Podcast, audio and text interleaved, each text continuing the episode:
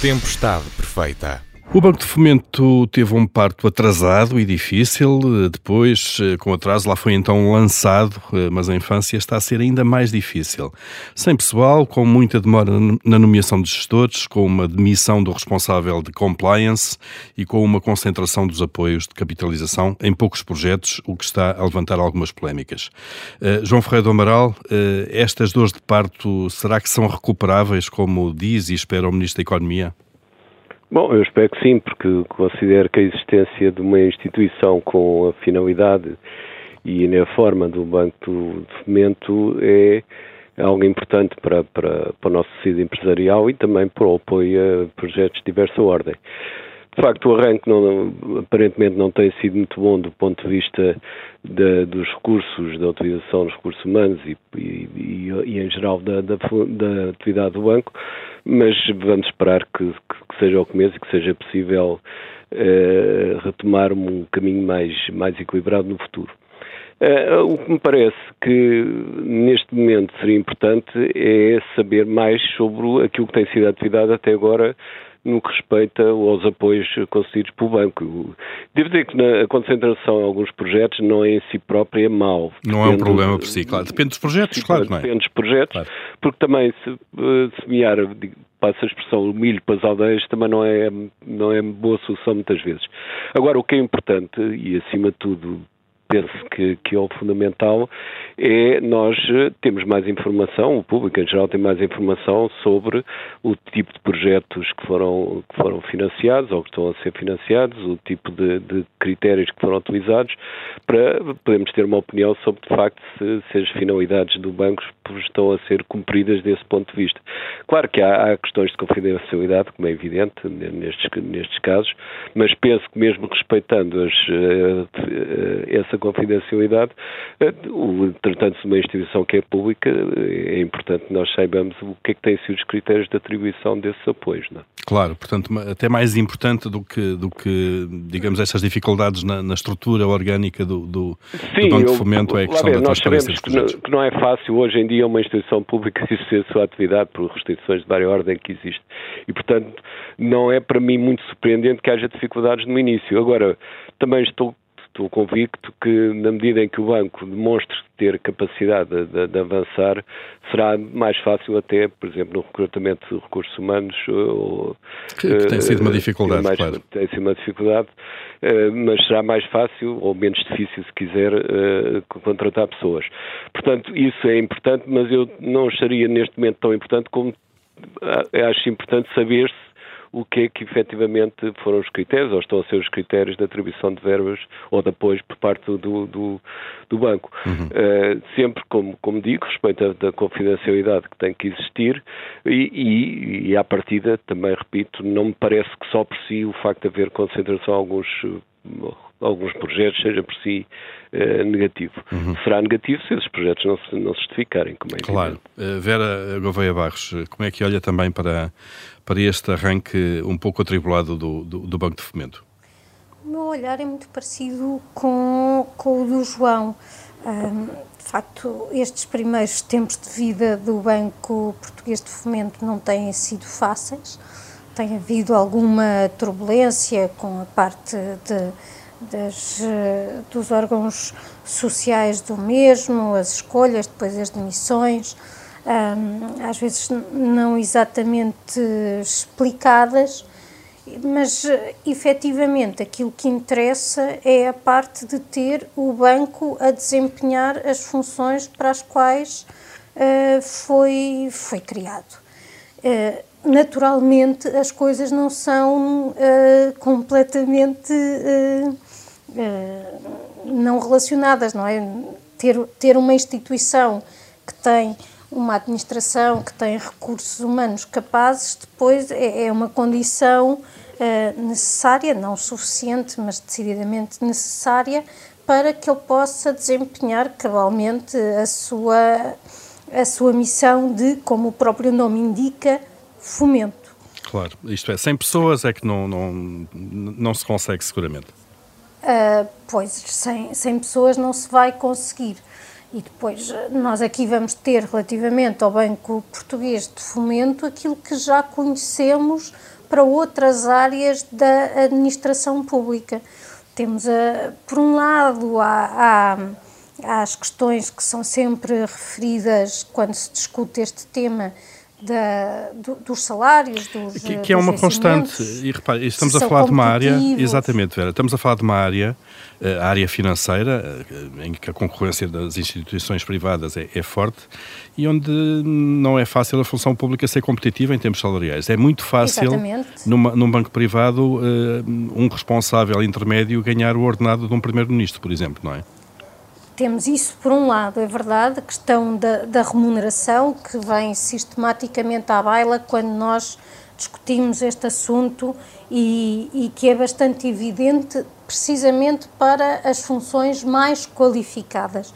É algo que não se coloca quando estamos no domínio das, das profissões mais uh, chamemos-lhe indistintas, mas quando chegamos a um nível de especialização, de qualificação, de, de competências elevadas, aí de facto eh, há, há, o, o, privado sistematicamente leva, leva a melhor.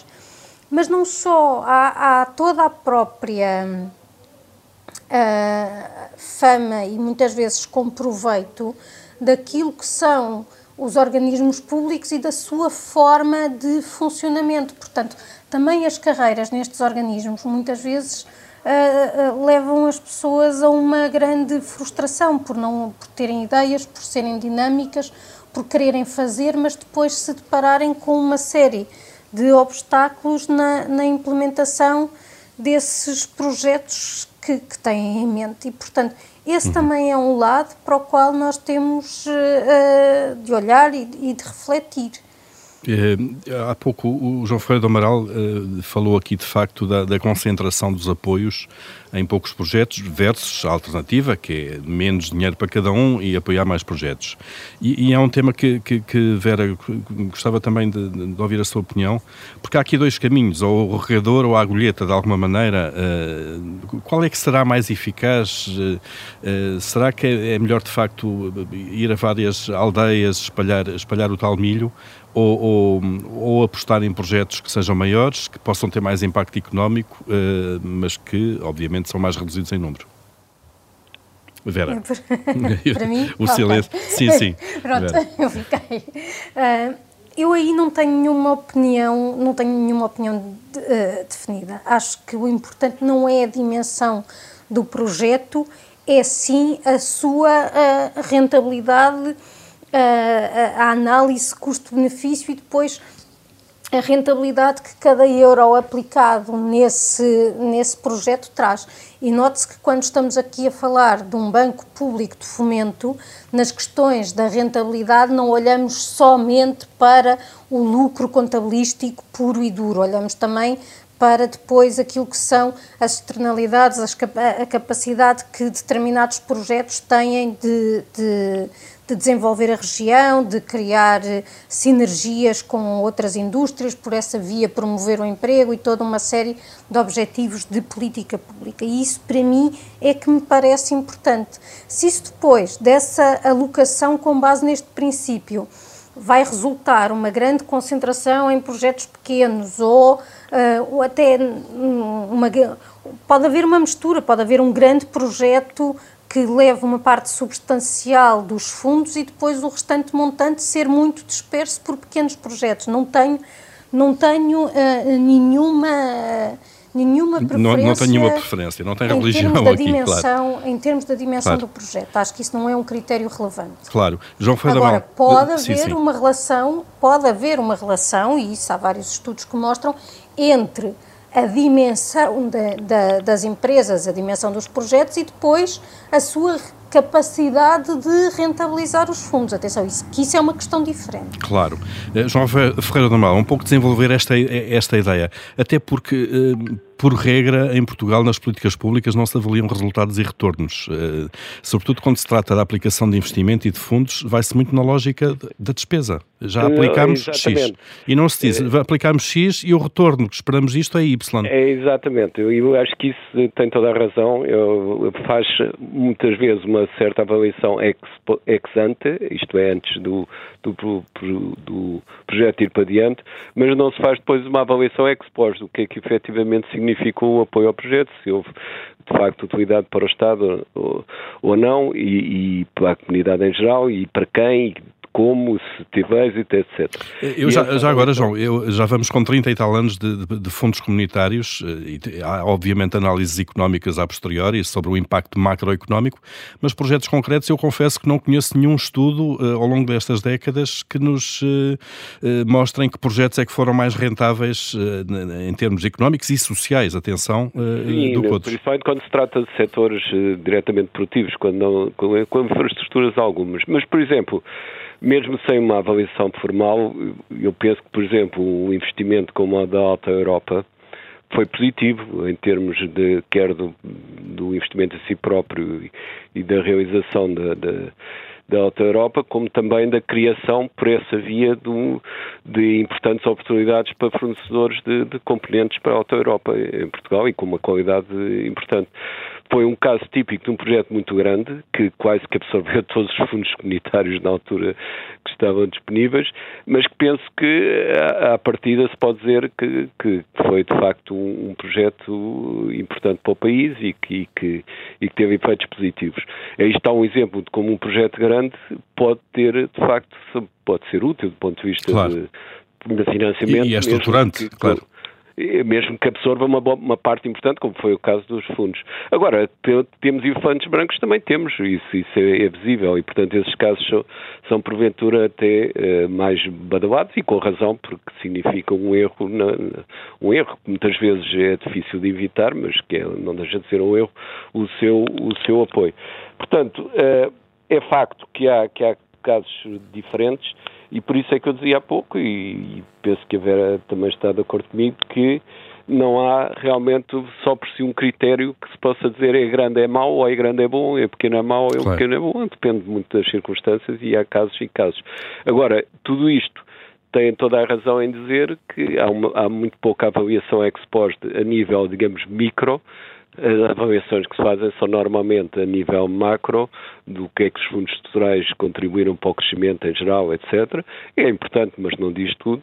Ou então, eventualmente, algumas infraestruturas, eh, mas mesmo aí a, avaliação ex post é muitas vezes, eh, muitas vezes insuficiente. Claro. E nesse aspecto, eu, ao mesmo tempo, eu percebo que as instituições que apoiam tenham dificuldade em fazer essa avaliação ex post, porque a missão delas não é tanto isso, isso é uma avaliação do que elas fazem. E, portanto, deve ser um, um organismo diferente que deve fazer essa avaliação ex post. Mas, mas, que, no fundo, deixe lições para o futuro. Para, Exatamente, claro. e, e, que a instituição claro. que que está em causa eh, possa mudar, eventualmente, se for caro disso, os seus critérios ou prosseguir naqueles que se consideram que deram resultado. Uhum. Regressando aqui, eh, Vera, regressando aqui ao Banco de Fomento e à criação da entidade, Porquê que o Estado, não, não, por exemplo, não, não atribui esta função do Banco de Fomento ao Grupo Caixa, que é do Estado, que tem um banco de investimento, a Caixa Banco de Investimento, que já tem os seus quadros, tem seguramente na, na área financeira. Conseguimos ter alguma noção de, de porque é que esta decisão não, é, não foi tomada? Qual foi a lógica que presidiu ao, ao facto de criar um banco de fomento fora, fora da Caixa? Embora possa perceber que um, as lógicas serão eventualmente distintas, na medida em que aquele aspecto que eu referi há pouco do banco de fomento, uh, aqui esta noção de fomento, contemplar uma parte com preocupações de, de, desenvolvimento e não apenas estritamente numa lógica comercial, que é aquilo que uh, a Caixa Geral de Depósitos faz. Portanto, Claro depois também podemos perguntar se faz sentido, então, o Estado ter um banco que é comercial e que se comporta como os, os outros bancos, como a banca normal, não é? Claro. Portanto, há, há todas, todas essas. Claro. Exatamente, essa, essa foi uma discussão. que eu penso que até ficou um pouco já uh, aqui arredada, na medida em que nós temos estado a falar muito agora do, do Banco de Fomento, da, da administração, mas uh, vamos lembrar que esta ideia de, de criar o Banco de Fomento foi, uh, do, foi tomada pelo, pelo governo de Passos Coelho, se bem me lembro, foi Vítor Gaspar que anunciou que se estava a preparar a criação de um banco de fomento e depois, salvo erro, em 2017 ele eh, foi então aprovada a sua Constituição é no Conselho de Ministros e, portanto, isto já é uma história. Nós podemos ter a, a, ideia de que é uma coisa de 2020, porque de facto o decreto que o regulamento é de 2020, mas a ideia já vai tendo 10 anos, portanto, é, claro, acho isto, que essas questões já deviam estar todas amadurecidas. É, sobre modelos e sobre, e sobre pessoas, é, sem dúvida. Muito bem, fica aqui a nossa, a nossa discussão sobre o Banco de Fomento, sobre este arranque. Eh, esperando que a atualidade dos próximos meses não, não nos leve a voltar a falar aqui do banco, a não ser para dizer bem e, e, para, e, para, e para avaliar os projetos que têm sido apoiados. E é nesta altura que habitualmente abrimos o nosso Comitê de Crédito, onde avaliamos aquilo que se vai passando na atualidade. Uh, Vera Gouveia Barros, vamos começar pela parte melhor, pelas aprovações, para saber qual é o dossiê que aprova esta semana. esta semana aprovo o Decreto-Lei número 48 de 2022, que foi publicado hoje e que está fresquinho consiste, esse. Está fresquinho, está fresquinho. Foi decidido a semana passada e foi já publicado hoje, entrando em vigor amanhã. E então o que é, que é o decreto-lei uh, número 48? Ele vem uh, implementar medidas excepcionais e, e, temporárias para a satisfação de necessidades de recrutamento de docentes para o ano escolar de 2022-23. Estamos a, a, falar de permitir a renovação dos contratos aos docentes contratados para horários incompletos e tornar mais célere o procedimento de contratação de, de escola. Eu ainda não tive ocasião de olhar para isto com ao pormenor, ao detalhe, sei que há uns requisitos. Um, vi que o próprio preâmbulo reconhece que esta não é uma solução para o, o problema estrutural da falta de docentes, que é grave, mas é apenas um paliativo para uh, ver se, se não temos no próximo ano letivo tantos alunos sem professores, naquilo que é uma penalização para o seu percurso escolar e uma penalização especialmente grave para aqueles alunos que vêm de meios mais desfavorecidos e que, portanto, precisam da escola, dos seus professores para aprender. Espero que, que resulte, espero também que haja uma reflexão séria sobre esta questão do ensino. Nós há pouco falávamos do Banco de Fomento, da, da sua dificuldade em, em, em constituir-se. Pois bem, sabemos que uh, o setor da educação é o outro onde este problema é especialmente visível e, e especialmente grave. Muito bem. Portanto, fica aqui a, minha aprovação desta, destas medidas excepcionais. Dessas medidas que vão permitir, eh, certamente, pelo menos, eh, minorar o, algum impacto da, da falta é de professores. Claro.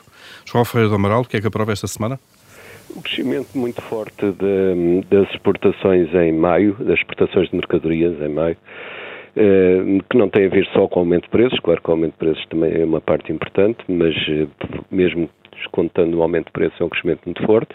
As importações também cresceram, o que é normal em época de recuperação económica, e aí o impacto de preço é maior do que nas exportações, porque os preços de energia afetam mais as importações eh, e também, eh, de facto, eh, significa que há um, um crescimento em termos de evolução normal da atividade económica, não só para as exportações, e, portanto, são indicadores referem-se a maio ainda de recuperação económica forte. Vamos a ver esse, desde essa altura até agora os, os indicadores não, enfim, não, não pioram. Claro. Eh, sim, são bons, bons sinais, sobretudo que estamos numa época em que, que, se diz basicamente que as trocas comerciais podem abrandar um pouco. É, podem. É? é? claro que em maio que os efeitos da guerra ainda não terão sido plenamente sentidos, não é? Eh, e, portanto, não sei se, se este, este crescimento do comércio externo, no nosso caso, eh, se vai prolongar, mas para já o que se pode dizer é que é positivo. Claro, antes assim do que um crescimento é, não ter caído no mesmo contexto, obviamente. Vera Gouveia Barros, o que é que reprova esta semana? Esta semana vou reprovar um, a pluralidade de órgãos consultivos do Estado. Isto vem na sequência uh, de uma notícia de hoje, uh, baseada num levantamento preliminar feito pelo Conselho Económico e Social e que diz que uh, houve um, um, crescimento muito significativo do número de órgãos consultivos do Estado desde 1996. Ora, a mim o que me preocupa não é tanto o número destes órgãos consultivos, porque nós sabemos, e já aqui temos falado, das fragilidades da administração pública e, portanto, muitas vezes estes órgãos consultivos servem para, um, para colmatar essas, essas falhas e eh, também compreendo que cada vez mais as questões de política pública são mais complexas e, portanto, precisam de ter estes órgãos eh, especializados que uh, providenciem as suas análises ao governo. O meu problema é que um, este número de órgãos uh, que foi aqui assinalado é preliminar porque uh, nem sequer se sabe bem quantos são, o que indica que também não se sabe muito bem o que é que eles estão a fazer, há fragmentação, são pouco eficazes eu aqui já falei do caso do Conselho Nacional da Habitação, cuja constituição me parece, uh, pela ausência de um economista, uh, perfeitamente. Uh, quer dizer, fica. Fica não coxa, vejo como é que pode claro. fica coxa, exatamente, não vejo como é que alguém pode cumprir o objetivo de aconselhar o governo em matéria de política de habitação, que é algo que envolve necessariamente o funcionamento do mercado e de um mercado muito específico, se não tiver lá economistas que percebam do assunto, mas eh, provavelmente este exemplo, que para mim, me é mais caro, multiplica-se e, e, e, isto merece o meu chumbo, naturalmente. Portanto, está chumbada essa, essa, essa proliferação como cogumelos de entidades de aconselhamento ao governo. João Ferreira do Amaral, qual é o seu chumbo desta semana? É que os cogumelos ainda se comem de várias formas, agora estes parece que não servem propriamente para nada. Alguns, alguns desses podem ser venenosos, não é? Outros são alucinatórios, é. que ainda é pior. Sem dúvida. E João, Eu... e o seu chumbo? Eu, o meu chumbo tem de ir mais uma vez para a aceleração da inflação, em junho, agora, que quase atinge os 9%. Convém dizer que, do meu ponto de vista, nesse aspecto visto de muitos economistas, para mim uma inflação de 9% não é nada catastrófico, mas nas circunstâncias atuais é, é, de facto muito, muito mau. Porquê? Porque não é catastrófico se todos os rendimentos se adaptarem à inflação e, portanto, o ritmo 9%, 10% é, é perfeitamente sustentável mesmo com o crescimento económico. Mas no, no caso atual não é isso que está a suceder, é que muitos rendimentos não se têm ajustado à inflação quer no que respeita aos salários, quer às pensões, quer aos próprios juros de depósitos. O resultado é que está a haver uma enorme transferência de riqueza e de rendimento entre estratos sociais, eh, fruto de, de, algo que quem beneficia, beneficia não fez nada para isso e tem a ver só com o aumento de preços. Portanto, uma inflação nestas circunstâncias é, de facto, muito mal, quer do ponto de vista económico, quer do ponto de vista da, social. Social, é? claro. Eh, os rendimentos mais baixos são claramente os mais afetados. Neste caso, claro. sim. E, e, claro que fala-se um aumento muito grande das formas para o ano, etc., mas só vendo, não? E até lá há uma queda de rendimento real muito grande Sem dos, dúvida. Dos pensionistas. É? Só vendo, e atenção, os aumentos futuros não, não compensam a perda de rendimento provavelmente deste não, ano. Não, não é? provavelmente não.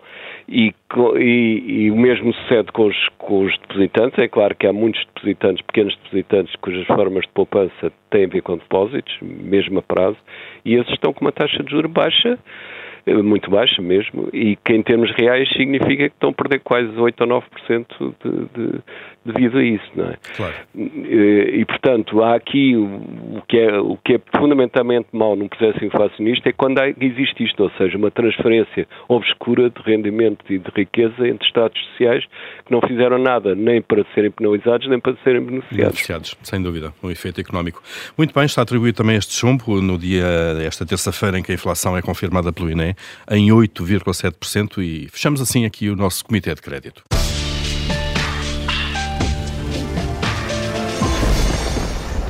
E agora vamos falar de, do euro, do valor da moeda única, que é notícia também desta manhã, desta terça-feira. Voltou a descer uh, face ao dólar e agora já vale menos do que a moeda uh, norte-americana. É o valor, isto é, um, um, um euro já, já é preciso mais do que um euro para comprar um dólar. Uh, é o valor mais baixo desde 2002 uh, e neste período de 20 anos, só recordar aqui um pouco, a cotação média do euro foi de 1 dólar e 20 e a moeda europeia já chegou a valer um máximo de 1 dólar e 60. Vera Gouveia Barros, como é que podemos entender, olhar para esta descida do valor da moeda única em relação ao dólar? Bom, isto é daquelas situações que a teoria económica explica facilmente. Nós temos, por um lado, a questão da inflação, e nós sabemos que a inflação come, por assim dizer, o valor da moeda, e depois temos uh, o facto de as taxas de juro não estarem a compensar essa inflação aqui no espaço uh, da zona euro. Começou a ser feito algum aumento das taxas de juros, mas uh, nos Estados Unidos foram mais rápidos a reagir e, portanto, entra aquilo que nós, em economia monetária internacional, explicamos através da, da, da paridade das taxas de juros. A ideia, basicamente, uh, de que se o dinheiro está a render mais nos Estados Unidos, porque as taxas de juros estão mais altas e, inclusivamente já estão a, a, começar a compensar em parte a, a inflação. o que uh, acontece é que então as pessoas vão querer colocar o seu, isto obviamente num modelo muito simplificado, claro. em que existem custos de transação, tudo, mas, mas a ideia não deixa de ser, de ser válida. A ideia é que as pessoas vão querer colocar as suas poupanças então nos, uh, nos Estados dólares, Unidos claro. e e para fazer isso precisam de as colocar em dólares. Logo, estão disponíveis para vender euros e para comprar dólares, levando à apreciação do dólar, ou se quisermos, à depreciação do, do euro. Uhum. E, e, que consequências é que podemos... Era exatamente era, vamos por aí que, agora, ia, que agora que eu ia falar. Efeitos, claro.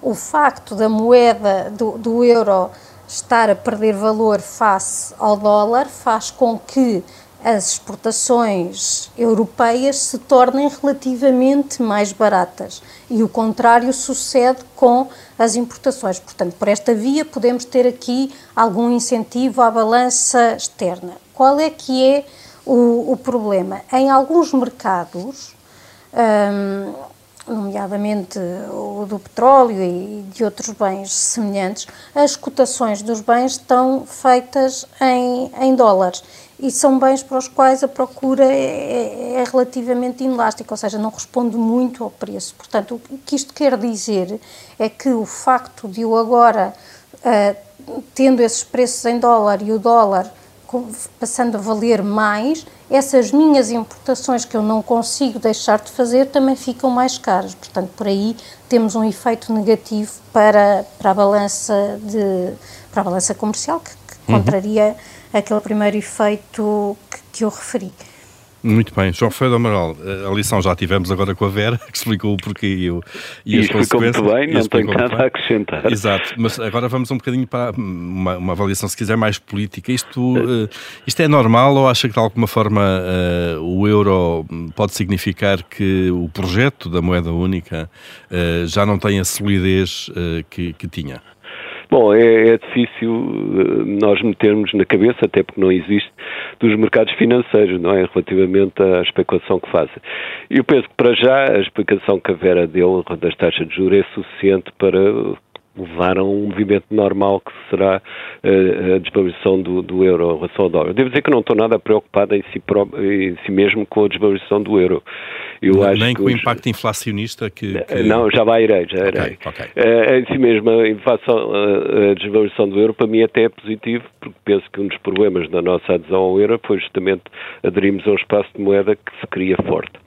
No entanto, nas circunstâncias atuais, e agora vem o mas, é? nas circunstâncias atuais, é mais marcha na fogueira da inflação, porque, de facto, como os preços internacionais são, na maior parte, fixados em dólares, isso significa que os preços das nossas importações sobem e, portanto, embora uh, seja ainda positivo do ponto de vista do comércio externo, a verdade é que vai aumentar ainda mais uma inflação, como eu dizia há pouco, é uma inflação muito desequilibrada, mais desequilibrada, mesmo não me consigo recordar-me de um, de um período a não ser eventualmente a seguir a 1974, durante 75, um, um, período em que houvesse uma inflação tão desequilibrada em Portugal, ou seja, em que os rendimentos reais mexessem de tal ordem como eu há pouco referi. Uhum. E, portanto, nestas circunstâncias, que eu penso que são muito difíceis e, do ponto de vista social, e poderemos estar a subavaliar essas dificuldades, que serão muito difíceis do ponto de vista social, eh, mais este, este acréscimo de, de, preços que resulta das importações e nós somos vulneráveis em cerca de 30%, 30% 40% aos, aos, à evolução de preços internacionais, ou seja, um aumento de, vamos supor, de 10% nos preços internacionais com a desvalorização do euro poderá significar 3 ou 4% mais de impacto da inflação. E, portanto, eh, esse, esse efeito nas circunstâncias atuais e no processo inflacionista que temos é, é a meu ver, mais uma acha na fogueira. Portanto, isso preocupa-me, repito, não me preocuparia se estivéssemos numa situação mais normal desse ponto de vista, porque nós temos a beneficiar com um euro menos forte, mas nas circunstâncias atuais as coisas complicam-se muito. Uhum. Também gostaria de salientar que, enfim, não, é, é, muito difícil prever que os mercados financeiros, como é que os mercados financeiros vão reagir, mas não me custa uh, admitir que haja também uma, uma razão para esta desvalorização e perda relativa de confiança no euro que tem a ver com o próprios desequilíbrios na zona euro, que já aqui falámos várias vezes, se acentuaram muito e que não se vê neste momento como é que irão ser resolvidos no futuro. E, portanto, isso também não ajudará certamente a uma confiança crescida no euro, principalmente a prazo. Uhum. Portanto, pelos efeitos mais conhecidos da taxa de juros, por outros efeitos que eventualmente haja, eh, é normal que o euro se desvalorize. Neste caso atual, era algo que nós poderíamos beneficiar, mas que nas circunstâncias atuais do processo inflacionista pode ser negativo, adicionalmente negativo. Uhum. Vera, uh, preocupa isto? Há, pouco já nos explicou porque é que isto está a acontecer e as consequências mais diretas em termos económicos. E agora uh, a preocupação, ou o BCE deve estar de alguma forma preocupado com isto? Pois, a questão é precisamente aquilo que o João referia através da, da inflação que se importa por esta, por esta via e depois, sabendo que o Banco Central Europeu está mandatado para essencialmente controlar a inflação, isso provavelmente vai obrigá-lo, hum, quer dizer, ele, ele, já estaria obrigado com estes valores da inflação claro. a agir em termos das taxas de juros, com depois todas aquelas consequências que nós aqui em vários programas já temos abordado, eh, principalmente num país como o nosso, em que temos muita gente endividada de, de diferentes maneiras. Desde, claro, não é só o Estado. Desde o Estado claro. até às famílias, passando pelas empresas. Portanto, a, a minha preocupação é essencialmente por essa via uh, e, e começa-se cada vez mais a falar uh, da tempestade perfeita, não o nosso programa, mas esta uh, esta coexistência de coisas de que nós não gostamos, que são, por um lado, inflação e, por outro, um abrandamento do crescimento económico. E que, ao menos, se vamos ter inflação, então estejamos com um crescimento pujante. Mas a verdade é que depois estas coisas não são independentes e, e, e espero que os e causam seu impacto. Não se con... E espero que os piores cenários não se concretizem. É, certo, é, sobre, sobre, sobre, a questão do crescimento económico, o que, o que temos visto, e há notícias eh, nos últimos dias sobre isso, é que de facto a Comissão Europeia e as entidades internacionais se preparam para fazer mais uma revisão em baixa das perspectivas de crescimento uh, para este ano e para o próximo ano.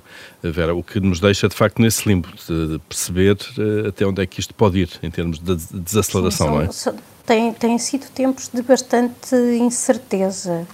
Uh, e incerteza aqui, não no sentido mais otimista do que, que a incerteza. Incerteza negativa, não é? Claro. É. Geralmente, quando se fala de incerteza, não é de coisas boas que podem vir aí, mas de coisas más. É, pois, assim, a partir da a incerteza só por si. Uh, uh, leva os, os agentes a não se sentirem tão confortáveis, sim e a adiar decisões de investimento. Mais claro. previsíveis. João Ferreira Amaral, muito incerto continua, continua o cenário económico, não é? Não, não conseguimos de facto perceber como é que vamos acabar este ano, por exemplo. Sim, eh, continua por fatores extra-económicos, fundamentalmente, ou seja, neste caso pela guerra na Ucrânia. Começou, a inflação começou antes da guerra, enquanto ainda não se fala em nenhuma invasão da, da Ucrânia, por efeito da, da, recuperação muito rápida a seguir à pandemia, e que era, digamos, uma inflação benévola, porque se tratava de facto de um crescimento de, da atividade após uma, uma, recessão e, portanto, é natural que houvesse alguma, algum atrito nesse, nesse crescimento e, portanto, um aumento de preços. Simplesmente a questão da guerra e das sanções vieram desequilibrar completamente o quadro eh, económico mundial e, portanto, a incerteza continuará muito grande enquanto não se resolver a questão, a questão da guerra na Ucrânia e, e quando não se, enquanto não se encontrar no quadro mais normal de funcionamento a nível da economia mundial. Uhum. Uh, há uma questão que eu, que eu, gostaria de salientar em relação a esta desvalorização do, do euro em relação ao dólar. Uh, quando o, o, euro foi criado, algum, muitos achavam que era uma moeda que iria fazer concorrência ao dólar e, em certo sentido, isso, isso sucedeu no início, quando alguns países importantes começaram a ter as suas reservas expressas em euros, etc. Mas eu penso que cada vez essa, essa ambição, que devo, devo, dizer, não, do meu ponto de vista, é relativa, mas, mas houve muita gente que fez disso o grande objetivo do, do euro. Uh, essa, essa ambição que está cada vez mais longínqua e penso que esta, esta falta de confiança no euro, que eu como eu disse, vou para além de meramente um efeito conjuntural, claro. poderá ser, digamos, o, o, último prego no caixão de, do papel do euro enquanto moeda de, de, de enfim, reserva e que rivaliza com, com, o dólar. Com, é? o dólar. O campeonato já é outro e já tem a ver com a China e os Estados Unidos e não tanto com, com a Europa. É? Muito bem. E olharemos seguramente, continuamos a olhar para isso, para, para, para basicamente essa evolução taco a taco, que agora já não é taco a taco, a não ser a cotação entre o euro e o dólar. Muito bem. Vamos avançar rapidamente e peço-vos agora uh, que sejam telegráficos na, na habitual rubrica uh, da vossa tirania. João Ferreira do Amaral, uh, o que é que faria se mandasse? Olha, a propósito dos incêndios, o problema dos incêndios, enfim, é recorrente e tem a ver com coisas que estão identificadas, algumas que têm a ver justamente com, que é com a gestão das florestas e com, os, com o combate aos incêndios e a prevenção dos incêndios, mas há um, aspecto de, de eh, digamos, mais estrutural que também influi muito, que é, de facto, a desertificação do, do meio rural. E, portanto, a minha, a minha tirania é de impor que as grandes decisões de investimento público Uh, não estou a pensar especificamente no aeroporto, no novo aeroporto, mas uh, poderá ser também um exemplo que tenham, tenham em conta, principalmente quando há localizações alternativas, a, a possibilidade de servirem como meios de, uh, de repopulação de zonas do, do interior. De outra forma, a nossa a nossa evolução em termos do interior, principalmente do interior florestal, é, é muito problemática. Vera Gouveia Barros, se mandasse? alterava o, o regulamento do, do Programa de Apoio Financeiro ao Arrendamento Jovem, o Porta 65, que está definido na Portaria 277A de 2010. Ela teve apenas uma alteração em 2018, mas não mexeu naquilo que é o seu quadro 2, onde estão definidos os tetos às rendas admitidas a programa.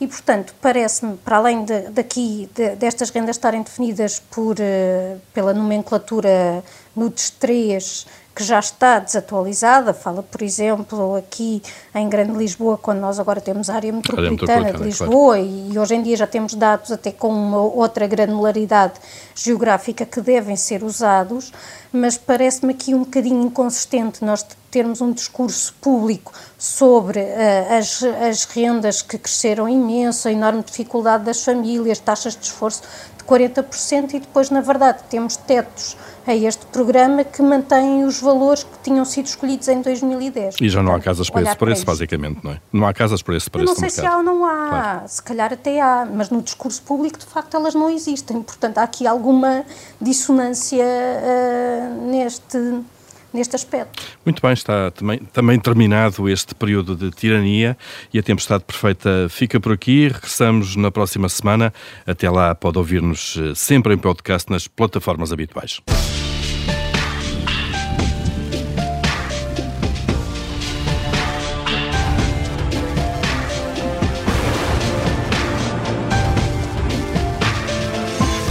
Tempestade perfeita.